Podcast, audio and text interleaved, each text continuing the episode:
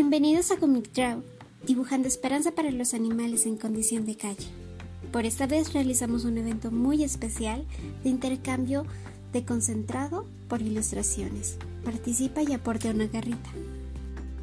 Esta vez estamos con Arturo de la Cruz, activista muy conocido de la FUNRED.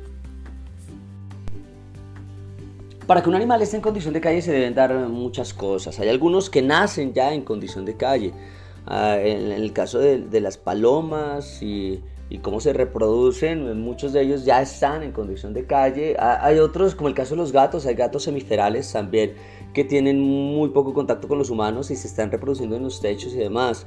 Eh, hay otros que son abandonados eh, también, en el caso de los perros también hay algunos que lastimosamente por nuestra poca tolerancia a los animales o por pensar que son objetos. Entonces lo compro cuando es cachorro, ay, qué bonito, pero el perro crece y no es un regalito de un año, de seis meses, es un regalo de 10, 12, 15 años.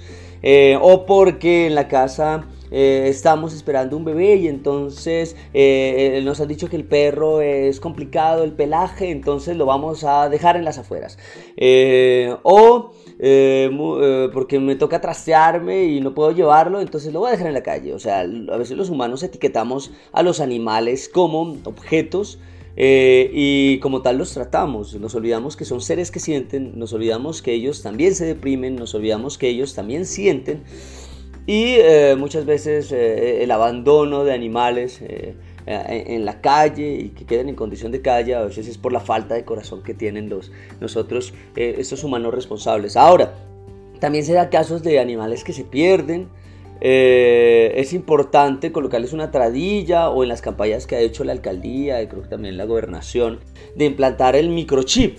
¿no? que es algo importantísimo para poder desarrollar y poder identificar cuál es la familia responsable de estos animales.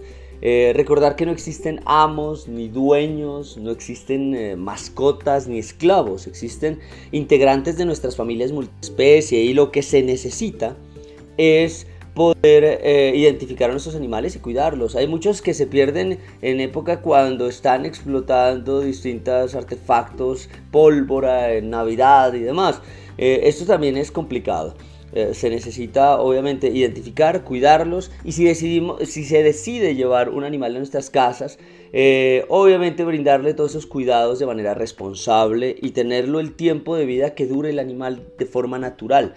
¿sí? No acortarle su tiempo de vida solo porque, ay no, es que me tengo que ir, entonces como no me lo puedo llevar, lo voy a hacer dormir. No, eh, es importante tener en cuenta esto.